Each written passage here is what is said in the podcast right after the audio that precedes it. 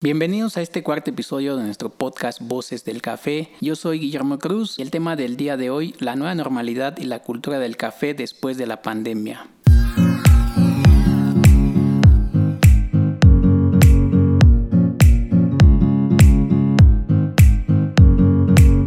Día de hoy tenemos como invitado a Efraín Reyes, al maestro Efraín. Él es consultor político, docente universitario de la UNAM y él es directivo de una empresa de, consultoría, conferencista, mentor, capacitador y formador de líderes es nuestro segundo invitado de los apasionados del café. En este episodio vamos a hablar de, de, la nueva normalidad y cómo nos ha afectado todo esto de la, de la pandemia y cómo es eh, que lo estamos viviendo el día a día y pues el maestro nos va a platicar desde su perspectiva eh, cómo ha visto las, la, la, situación. Pero antes que nada, pues vamos a comentar ¿no? cómo fue que nos conocimos. Desde hace unos años que tenemos una, una gran amistad y eh, platícanos, maestro, cómo fue que llegaste al café. Pues le damos la bienvenida al maestro. Muchas gracias, Guillermo. Es para mí un placer estar aquí con todos ustedes en Voces del Café. Eh, ¿Cómo nos encontramos con el tema del café? Yo creo que el café ha estado presente en todas nuestras vidas desde que somos niños y más en el caso de los mexicanos. El café siempre ha estado presente en nuestras mesas, en las conversaciones de familia, en cualquier espacio de nuestra vida cotidiana. Pero el encontrarte con la cultura del café y sobre todo el café de especialidad para mí es algo relativamente nuevo, de unos años para acá. Y en gran medida gracias a tu acompañamiento y mentoría para poder entender este maravilloso mundo en el que hay múltiples personas que están trabajando para que nosotros podamos disfrutar la mejor taza en algún momento de nuestra vida, ya sea en la mañana o cuando regresamos a casa y tener una gran conversación en la cafetería o en nuestro trabajo o incluso en nuestras propias casas llevando este café que ustedes los tostadores y los baristas nos preparan con tanta dedicación y cariño. Eh, ¿Cómo me encuentro específicamente con el café de especialidad? Eh, hace algunos años, por, motivos de trabajo, mis compañeros eh, les gustaba mucho el café expreso, entonces fue mi primer acercamiento con el café expreso, pero mucho en los restaurantes, en los lugares donde desayunábamos, platicábamos, pero no era un café de especialidad.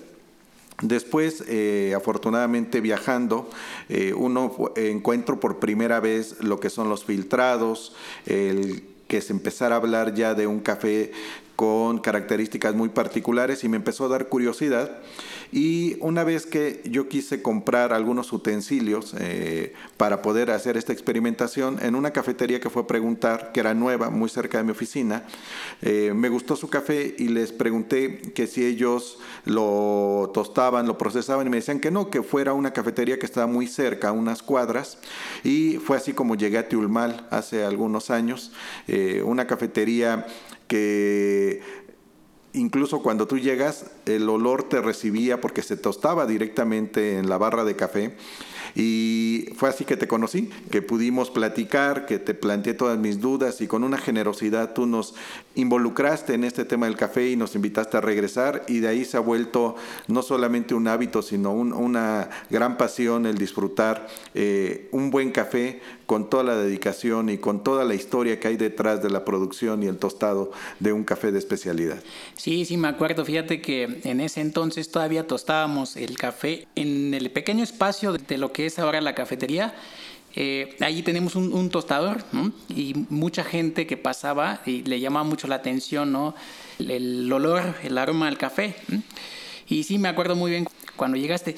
Pero déjenme comentarles algo, que el maestro Efraín creo que tiene más instrumentos, más cafeteras, ¿no? más accesorios que cualquiera de nosotros, incluso más que una, una cafetería. ¿no? Me acuerdo de tus básculas, de tus accesorios de B60, filtros, incluso hasta el sifón, ¿no? Pues eres un verdadero apasionado en esto del café. A mí me, me sorprende tanto el, que haya gente que le guste tanto la, bebida y que es capaz de comprarse sus propios accesorios eh, para eh, prepararse un café en casa, ¿no? Eso es todo un tema, ¿no? Y la verdad es que admiro ese tipo de acciones porque en mi caso a mí se me hace más fácil hacerlo en la olla, ¿no?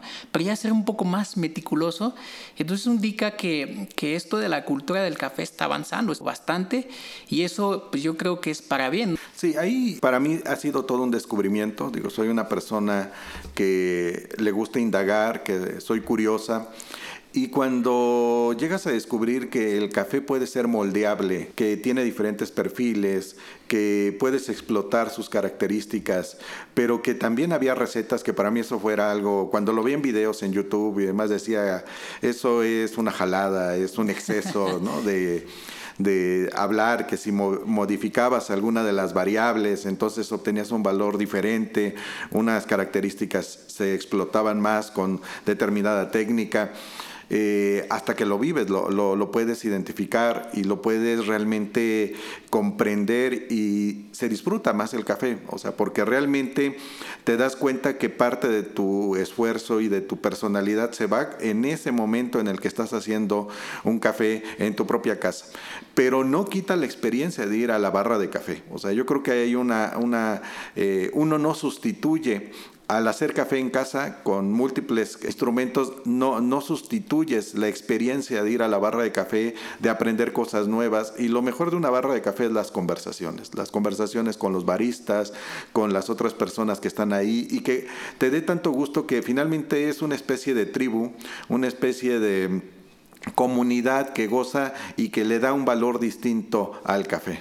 Sí, en esto que mencionas de la comunidad, eh, en casa podemos eh, preparar el café igual, quizá con la misma técnica, con la misma metodología que los baristas, pero sí llega un punto en que no, no existe no la plática, ¿no? que es lo, que a mí en lo personal me gusta mucho. Y tan es así que es que estamos haciendo este podcast eh, dedicado a eso, ¿no? a compartir eh, conocimiento, experiencias, eh, que la gente también vaya metiéndose más ¿no? y, que vaya aprendiendo, porque definitivamente yo creo que todos, todos estamos en el proceso de aprendizaje. En una, en una cafetería, en una barrita de café, definitivamente existen esas, esas conversaciones, ¿no? Y eso yo creo que es lo que nutre, ¿no? Nutre a la, a la cultura del café, no sé, eh, esa es como mi opinión, podemos platicar, digamos, de todas estas cosas, pero el tema del día de hoy es la, nueva normalidad y la cultura del café después de la pandemia.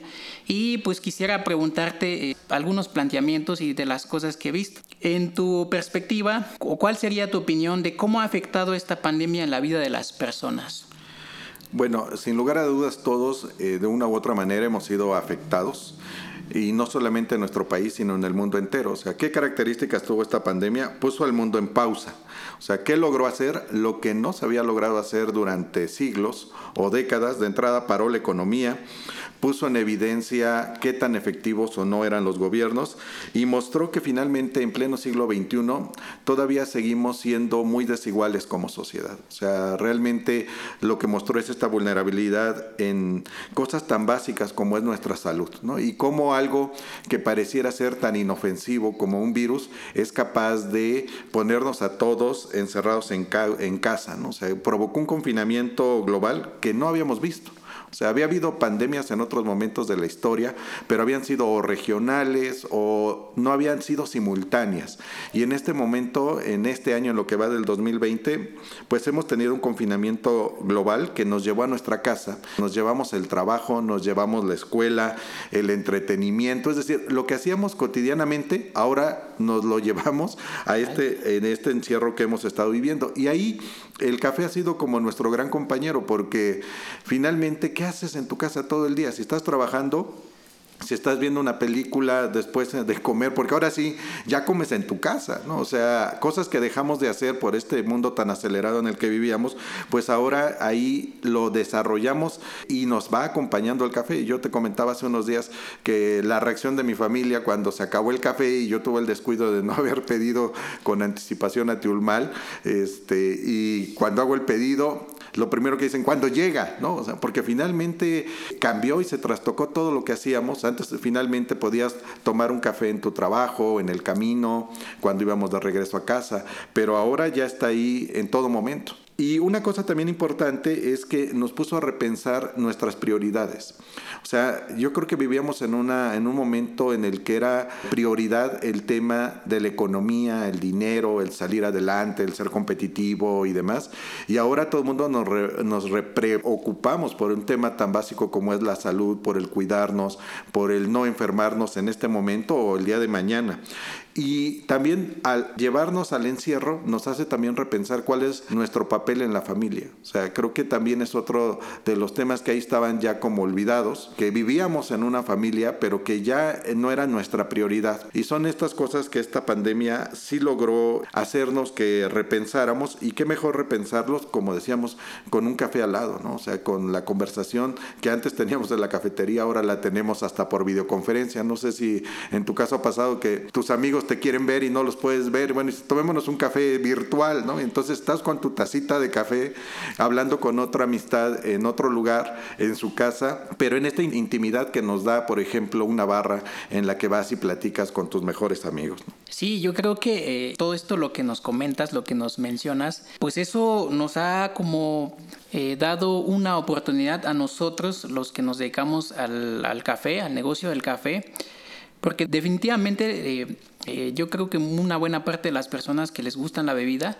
eh, necesitan o necesitaban o siguen necesitando el café, ¿no? Un café que les llega a su casa. Y eso lo vamos a platicar en un, en un episodio. Vamos a platicar de ese tema de, de los negocios y cómo ha cambiado los negocios de sobre todo el café. Pero lo que sí he visto era, era, que las personas, o más bien que las personas necesitan el café que les llega a su domicilio. ¿no? Se han implementado muchas estrategias y nosotros, eh, por el alcance y por la, la, distancia, y no teníamos como los medios como para llevarlo más lejos, nos mantuvimos trabajando todo, todos estos días, obviamente con los cuidados, las medidas eh, necesarias.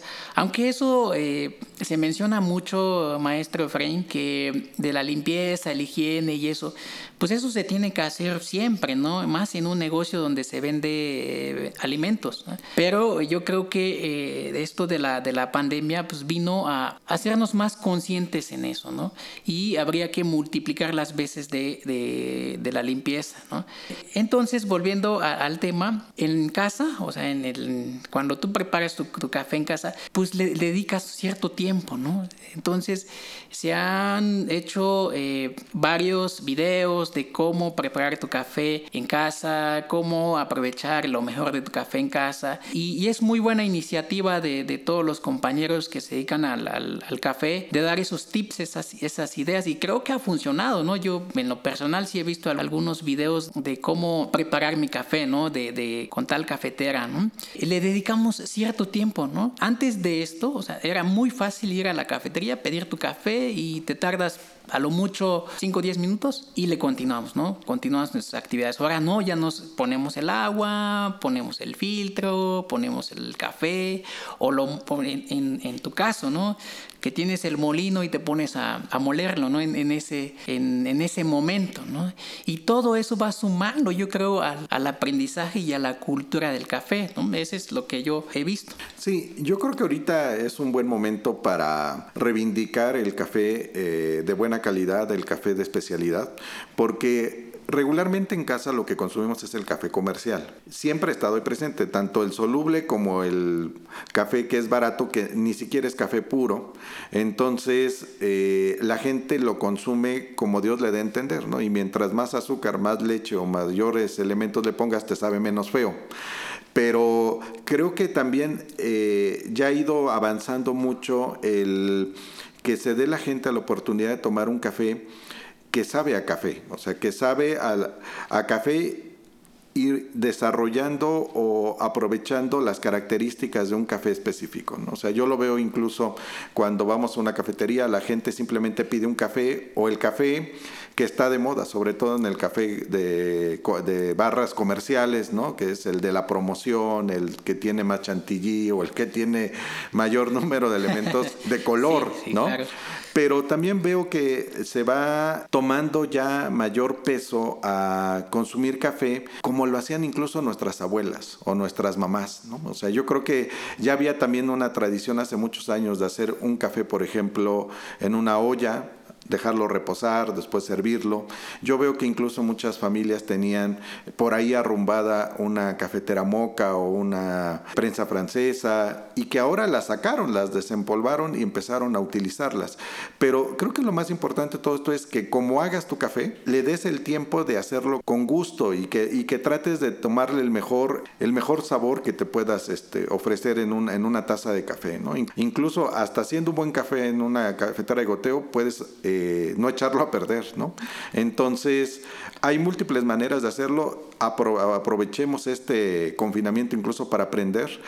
Y yo creo que del otro lado, quienes están difundiendo esta cultura del café lo tienen que hacer fácil, porque creo que hay algunos que se empeñan en hacerlo sumamente difícil, como para, para decir solamente nosotros lo podemos hacer. Y yo creo que el café debiera estar eh, democratizado y todos tendríamos que ir aprendiendo más formas y más técnicas de cómo hacerlo en nuestra propia casa. Déjenme comentarles algo desde que nos conocimos. Yo he aprendido mucho de tus consejos, de tus sugerencias, de tu conocimiento. Mal había avanzado hasta cierto punto y pasa esto de la pandemia y cambia completamente la, la forma de relacionarse con las personas. Para mí eh, ha sido como fuente de, de, aprendizaje y tan es así que me gustaría eh, que nuestra audiencia pudiéramos darle eh, las nuevas ideas ¿no? de, de cómo está eh, cambiando esto, ¿no? De la forma de relacionarse con las personas, con los clientes, porque realmente eh, va a ser diferente, ¿no? Va a ser diferente el trato, va a ser diferente la, la forma de, de, atender a las, a las personas. Eh, algo que, que, estabas comentando, ¿no? El hacerlo fácil, ¿no? Pues es la finalidad de este podcast, ¿no? Que pudiéramos llevarle a las personas un conocimiento más profundo, eh, más detallado y que entre todos vayamos aprendiendo. Eh, que sea más democrático. Invito pues eh, a que también nos hagan las preguntas que se planteen o que tengan como la duda o que quieran que, que hablemos del, del, tema. ¿no? Y con gusto lo vamos a hacer. Efraín, déjame preguntarte cómo será la, la nueva normalidad después de esto.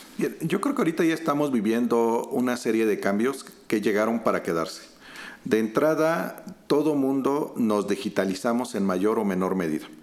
Eh, de acuerdo a algunos expertos dicen que estas macro tendencias que tienen que ver con comportamientos de consumo digital y de uso de la tecnología en nuestra vida cotidiana se adelantó con esta pandemia en menos de seis meses lo que iba a tardar cinco años. ¿Qué quiere decir? Que cuando reabran las cafeterías que están cerradas o aquellas que quieran sobrevivir, van a tener que dar un salto cuántico de cinco años en los siguientes eh, meses o semanas.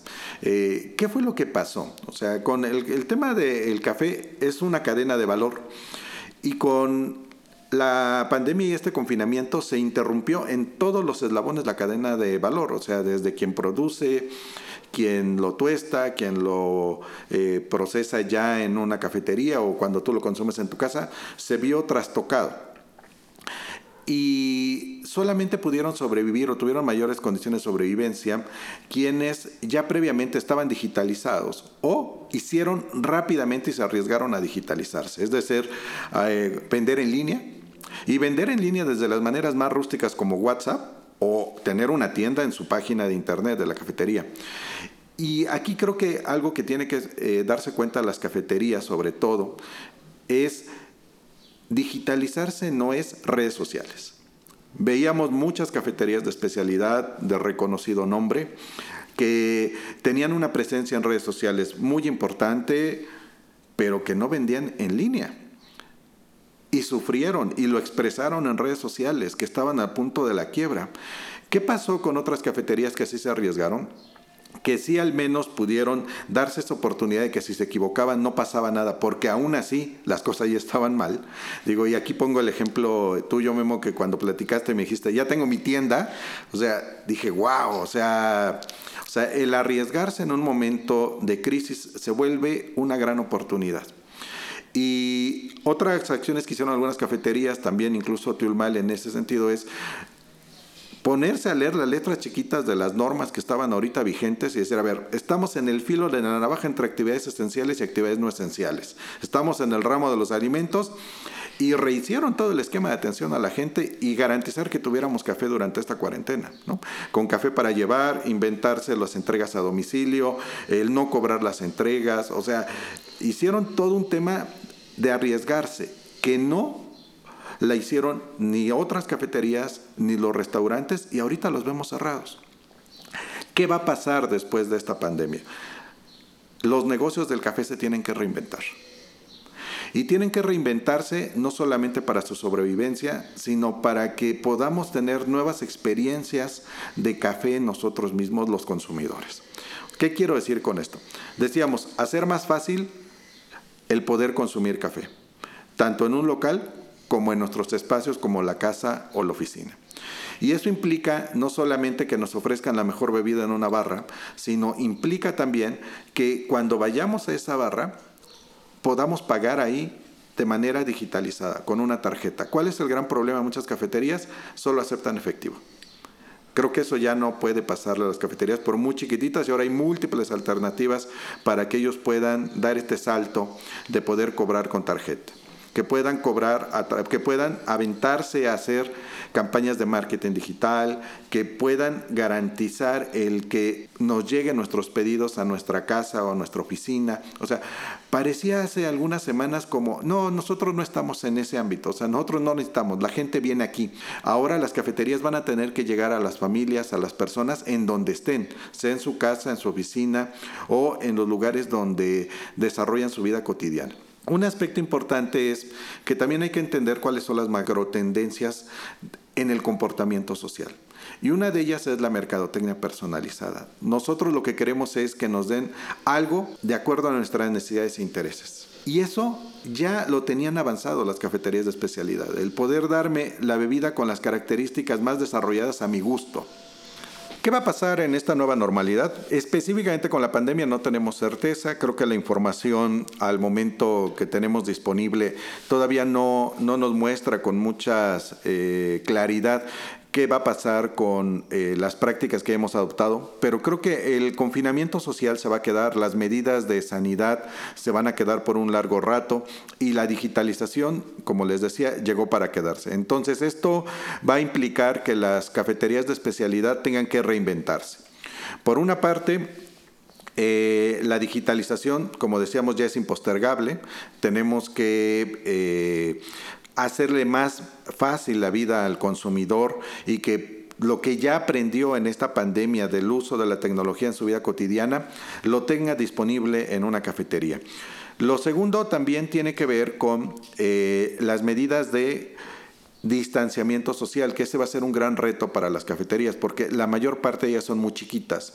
Entonces, cuando se reabran nuevamente los negocios, tendrán que ser mucho más creativos en cómo van a dar la atención a las personas que vayan por un café y garantizar, como decías Memo, que si bien las medidas de sanidad y sanitización deben de ser permanentes, debieran de hablar bien de un negocio, pero ahora la gente tiene una sobrepreocupación, ¿no? O sea, creen que tocando cualquier superficie se van a contagiar. Entonces, ¿cómo le damos confianza a los consumidores de que no solamente van a tener la mejor experiencia de un café, sino en las mejores condiciones de salud, de confort, eh, en el ratito en el que estén por su café, ¿no? Entonces, son parte de las...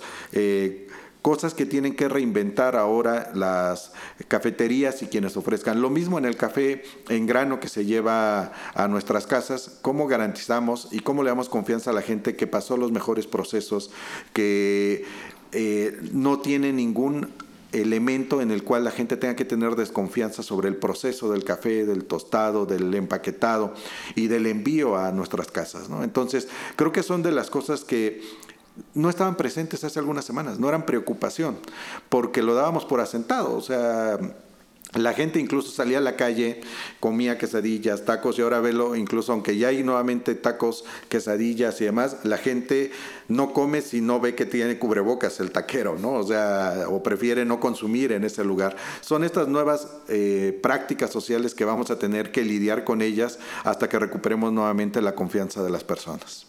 Sí, fíjate que mm, a nosotros eh, los comensales, la mayoría de, las, de, los, de los clientes que nos visitan, eh, llegaban ¿no? y nos saludaban, incluso hasta de abrazos. ¿no?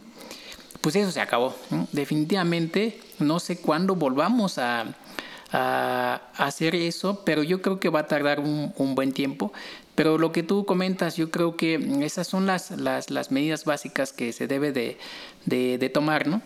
Y algo que, mencionabas eh, hace ratito, de, de, que las publicaciones, en, por ejemplo, en redes sociales, de, de las cafeterías, de unas imágenes muy bonitas, y, se veía muy bien, ¿no? Y llamaba mucho la atención.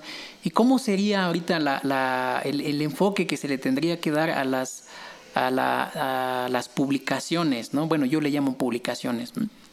Sí, la transformación digital de un negocio tiene que ver con varios aspectos, pero indudablemente cualquier esfuerzo que se haga tiene que redundar en ventas, porque esa es la naturaleza de un negocio. ¿Qué pasaba con muchas cafeterías? Eh, su gestión de redes sociales era bastante atractiva, eh, las imágenes las veíamos, inspiraban y te daban ganas de tomarte ese café, pero pues yo no voy a ir a Tijuana o yo no voy a ir a Ciudad Juárez o a Guadalajara por un café, aunque yo siga una cuenta de algún barista o de alguna cafetería de especialidad, digo, capaz que cuando llegue a ir a esa ciudad eh, lo los visitaré, pero creo que había un sobreesfuerzo en solamente el posicionamiento de marca a través de redes sociales. Y hubo un error estratégico en muchas cafeterías de no pensar en términos de marketing digital y en términos de ventas.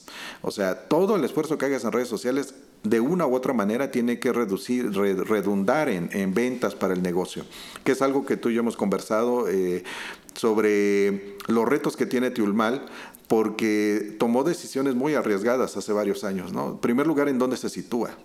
el tipo de entorno eh, de consumidores que tienen las cercanías no está en el circuito donde está la mayor eh, cantidad de cafeterías de especialidad. Eh, decidieron vincular el negocio del tostado con la barra de café como un anclaje estratégico, pero son pocas cafeterías que hacen eso. O sea, yo no veo que lo estén haciendo pero si el esfuerzo del marketing en redes sociales no les ayuda a tener ventas a las cafeterías, no está aportando eh, a su negocio. Y lo segundo es, tienen que aportar valor al consumidor. Es decir, no solamente aportarnos eh, que son la mejor marca, que son los mejores baristas, los que han ganado los premios, los que son más, los que más sobresalen en esta tribu, sino tienen que hacernos accesible la cultura del café y el que nosotros seamos partícipes y cómplices de lo que ustedes saben y de lo que ustedes hacen, pero que también nosotros lo podamos de una u otra manera hacer con nuestras propias manos. Fíjate que la ubicación de la, de la cafetería de Tiolmal eh, ha sido como un poco fortuito, ¿no? El hecho de que estamos en una, en una zona más popular, donde no hay zonas de oficinas, nos benefició demasiado, nos benefició muchísimo, porque eh, quienes nos empezaron a consumir son los vecinos. incluso vecinos que no nos conocían, que no sabían de nuestra existencia, no, no sabían que en esta zona había una cafetería de especialidad. Eso definitivamente nos ayuda a nosotros y eso eh, vamos al, siguiente tema, ¿no? Que es el, el, del consumo local, ¿no? Eh, aumentó demasiado, ¿no? Incluso los hashtags, los posteos de consumo local eh, fue creciendo bastante y la gente se hizo más consciente, ¿no? De, de, comprarle a mi vecino, el de comprar en la tiendita, porque ya más lejos no puedo ir, Sí, incluso eh, vimos en esta pandemia también gestos de solidaridad que son muy de los mexicanos, ¿no? O sea, cuando ha habido un sismo, cuando ha habido una desgracia, siempre los mexicanos son muy solidarios. Y ahora, ¿cómo podía ser solidario si todos estábamos pasando lo mismo? Y una de las alternativas que yo sí vi que la gente trató de eh, ejecutar en su vida cotidiana fue de consumirle al gran centro comercial, le consumo mejor a mi vecino, porque finalmente esa tienda, esa carnicería o en este caso esta barra de café va a estar aquí, pero puede ser que yo pase esta cuarentena y cuando salga a la calle ya esté cerrado. Entonces, esta preocupación por el otro fue de las cosas buenas, paradójicamente, que nos ha dejado esta pandemia. Yo creo que también incluso hay temas de consumo local aunado a comercio justo son clave en este momento para las cafeterías. O sea, ¿qué es lo que hay detrás del café o de una taza de café? El esfuerzo de muchas familias. O sea, de las familias, de los baristas y de los que atienden en una cafetería, de quienes están en el proceso del tostado, con el maestro tostador y su equipo de trabajo, quienes desarrollan la tecnología para poder tostar, quienes hacen posible que la producción que se hace en tierras lejanas nos llegue a las ciudades y sobre todo a las familias que producen. ¿Qué es lo más eh, relevante en todo esto? Que creo que tiene que cambiar también, por una parte, la economía del café y la otra es la geografía del café. ¿Qué quiero decir con esto? Entre el costo de la producción del café y la tasa, hay una diferencia abismal. Y yo creo que muchas cafeterías de especialidad han caído en lo que ellos mismos criticaban desde que se unieron a este movimiento, esta, esta tercera oleada del café. O sea, hacer la, la taza lo más caro posible a costa del esfuerzo de quien produce el café. O sea, yo creo que no podemos seguir teniendo cafés que la tasa esté arriba de 3, 4 dólares en la Ciudad de México. Eh, a mí me ha tocado ver, por ejemplo, el caso de Cold Brew de 120, 150 pesos eh, el la porción. O el shotcito, ¿no? Pero si le preguntáramos cuánto le pagaron a quien produjo ese café, es prácticamente un insulto. Y yo creo que sí, eh, el esfuerzo del comercio justo tiene que impregnar a las cafeterías de café de especialidad, porque si no, ellos mismos están condenando a una relación desigual en la industria del café o en la cadena de valor del café. Y la otra es que este aprendizaje de la pandemia yo creo que también va a impactar en la geografía de dónde se vende el café. Como bien dices, casi todas las cafeterías de especialidad están en el circuito de Polanco, Roma, Condesa, Narvarte, Coyoacán y Tlalpan, pero no, no están sobreviviendo. ¿Por qué? Porque ahí no viven las personas. O sea, el café no nada más debe estar presente donde la gente trabaja o estudia. El café tiene que estar en los espacios más íntimos de la vida de las personas. Y el espacio más íntimo de la vida de las personas es donde habitas, donde duermes, donde vives.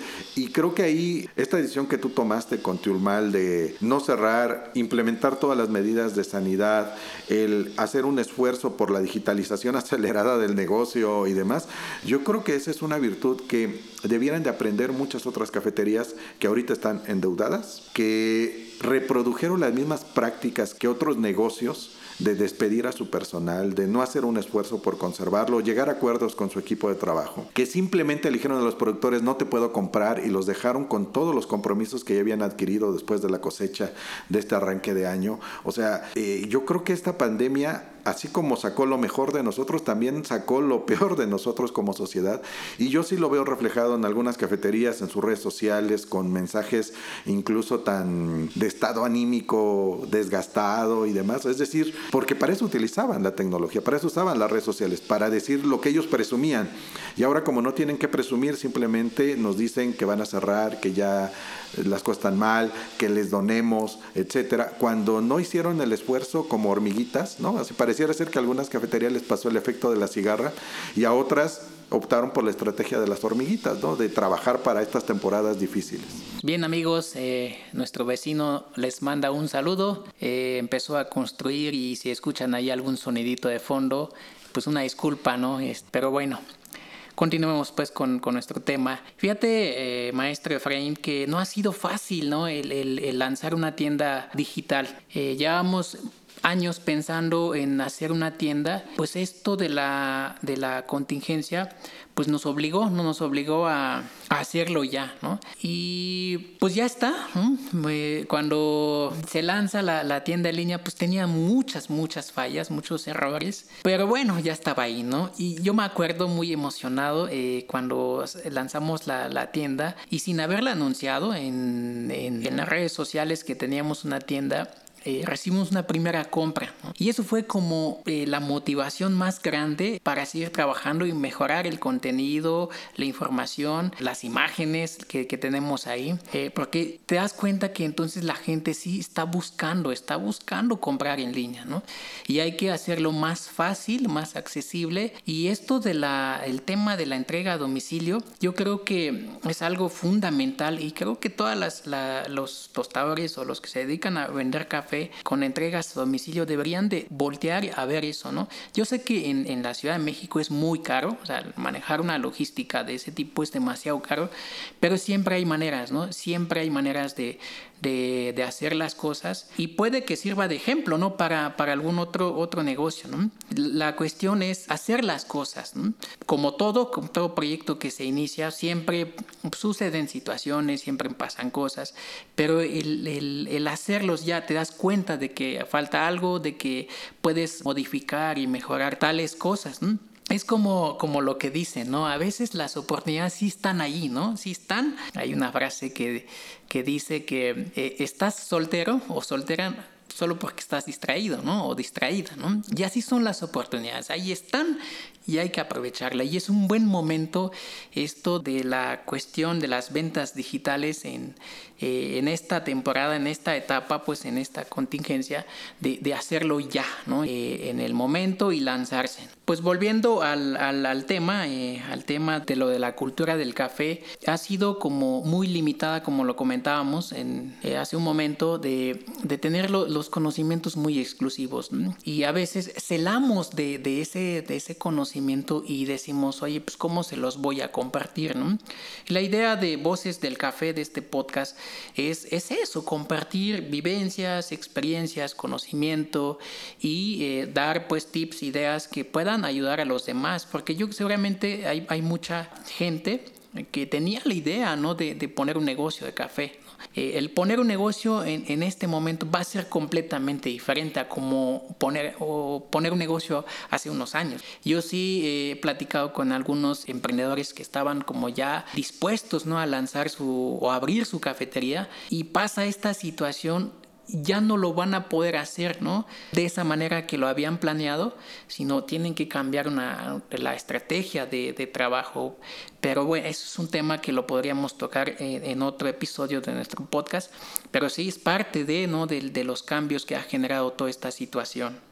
Sí, ahí eh, yo creo que una cuestión clave es ampliar y diversificar el nicho de consumo de café de especialidad. O sea, yo creo que en este momento sí es un segmento muy reducido de quienes consumimos café de especialidad y tendríamos que darnos la oportunidad de llegar a más personas que puedan disfrutar de el café porque el café es como el agua o algún otro tipo de bebidas, el té, que nos van a acompañar toda la vida. O sea, no es un tema momentáneo.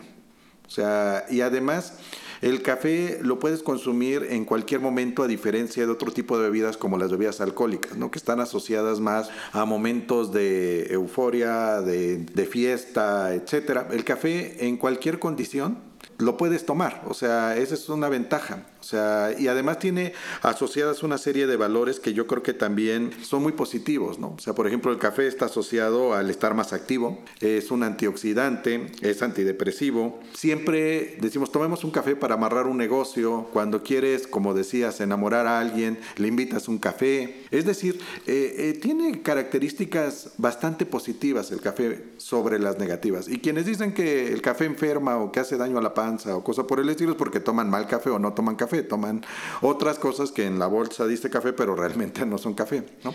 Entonces, creo que ahí está la clave de cómo empezar a llegar a más personas y que hagamos muy accesible la cultura del café. Es decir, el café de especialidad no debiera ser una cofradía ni un culto, esto no es una religión, pero sí es una experiencia multisensorial. O sea, el consumir café de especialidad te pone en juego todos los sentidos y yo creo que ahora en esta nueva normalidad se tendría que reinventar eso. Yo recuerdo, por ejemplo, en Tiulmal, en algún momento cuando se creó la lista de Spotify, donde llegábamos y decíamos, ¿qué te gusta escuchar? Claro. Te claro, la pongo. Sí. O sea, y de repente yo recuerdo que una vez este, con Alejandra llego y me dijo, te pongo tal cosa. Es decir, ¿cómo, ¿cómo, el café no nada más es la taza de café, sino es el momento, la conversación y la delicadeza de la barista?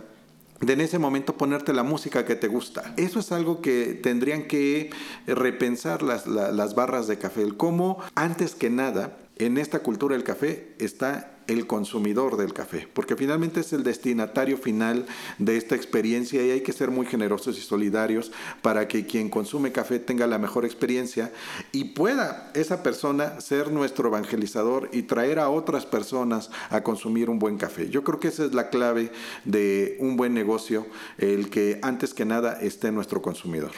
Fíjate que yo siempre he pensado de que esto del café son dos pilares, los que producen el café y los que consumen, ¿no? Son importantes eh, esos dos pilares que estén muy bien. Se me hace como impresionante la cantidad de café soluble que se consume en México. Hay un estudio por ahí que dice que el 54% del café que se consume en México es café soluble. Yo creo que el gran reto de los tostadores de de café de especialidad o los que se dedican al café de especialidad es ir creciendo poco a poco en el negocio o el, generar como cultura, conocimiento para que aumentemos nuestros consumidores de café de especialidad. La verdad es que es muy, muy, son muy pocas las cafeterías de especialidad, como tal de especialidad. Yo creo que estamos en, en, un extremo del café soluble al café de especialidad.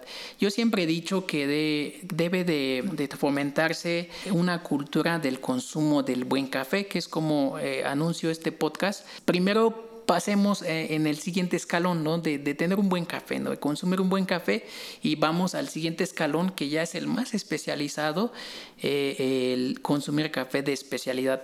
Porque todos, todos los que se dedican a producir café, en su mayoría viven en condiciones... Eh, pues muy diferentes a las que nosotros vivimos y se nos olvida, ¿no? Se nos olvida que ellos son, son los pilares, ¿no? Yo, yo he visto imágenes donde ponen a productores, productoras eh, que son de procedencia indígena, como es mi caso, pero solamente es la, es la, es la imagen, ¿no? Yo creo que debemos ir un poquito más allá, ¿no? Porque yo tengo la, la fortuna de haber nacido, como les digo, prácticamente en el cafetal, ¿no? Creo que me hicieron en el cafetal, luego les llego a comentar, ¿no? Pero este, conozco esa, esa etapa y yo sé que es, es una situación difícil. Estamos como enfocados ahorita al, al, al, consumidor, es muy importante, pero yo creo que se tiene que complementar el, todo el trabajo y más en un tema que estabas tocando hace un momento del comercio justo. O sea, se tiene que ser más justo para todos, porque eh, viven familias, viven eh, productores, eh, tostadores, todos los que implican en la cadena de productiva del café y son muchas personas y es demasiado tema tocar cada uno, cada eslabón, ¿no? Pero ahorita estamos en la cuestión de la, de la de las cafeterías y el servicio que tienen que dar. Tienen que ser más creativos ¿no? en, sus, en sus ventas, eh, en la relación que tienen con, con, los, con los comensales. ¿no? Por ahí yo creo que tiene que, que, empezar este, este cambio. ¿no? Sí, yo creo que los que consumimos café de especialidad lo que queremos es conocer la historia que está detrás de este café que me estoy tomando.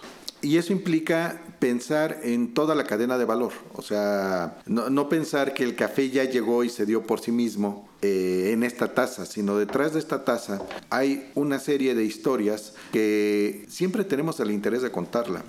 El tema es que a veces esa historia se ve interrumpida por el barista, porque el barista está tan preocupado en atender tantas personas simultáneamente, de repente que lo que menos quiere es platicar o tuvo un mal día, o eh, simplemente hay baristas que son muy generosos en su conversación y en su conocimiento de compartir, y hay otros que no lo son tanto, ¿no? O sea, es más incluso un tema de, ah, no me gusta la palabra, pero casi casi de ego, ¿no? O sea, de repente te enteras que fulanito es alguien que obtuvo un reconocimiento, un premio internacional o nacional, vas a su cafetería y te llevas una gran desilusión por el trato. Digo, hay de todo, pero yo creo que ahorita hay tres elementos clave que van a ser diferenciadores en el café de especialidad si se saben colocar en la mente del consumidor. Primero, lo orgánico. O sea, todo el café de especialidad tiene que ver con una concepción diferente de consumo sustentable. Entonces, creo que ahí va a ser algo que la gente después de esta pandemia quiere regresar a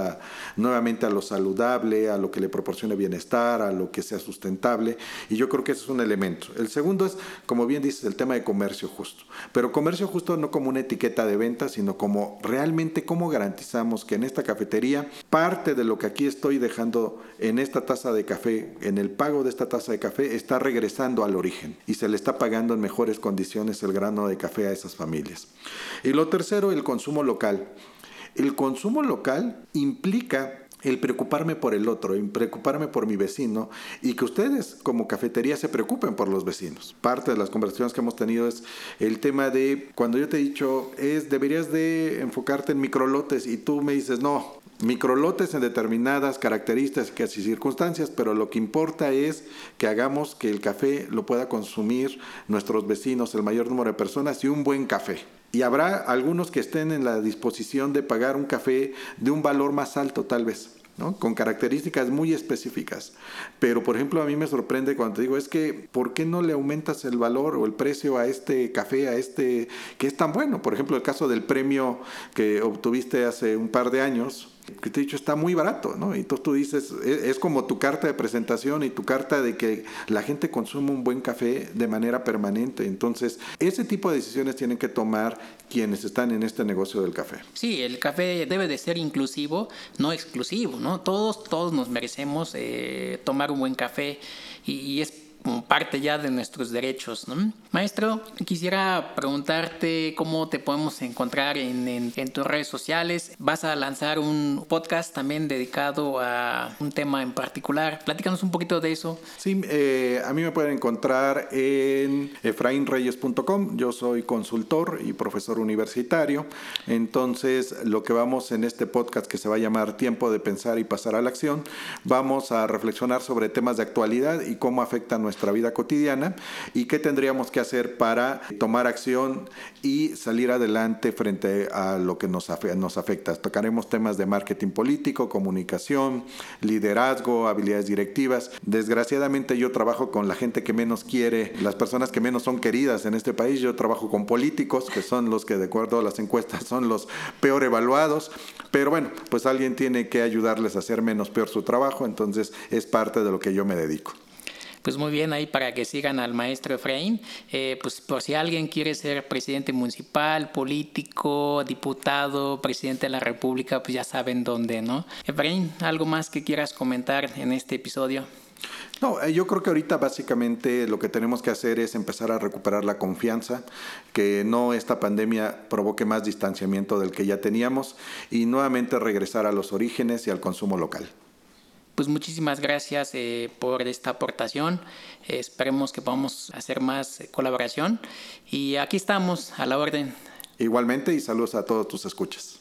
Bien, ha sido todo. Nos vemos la próxima semana. Voces del Café disponible en Spotify y en todas las demás plataformas. Que el café nos acompañe.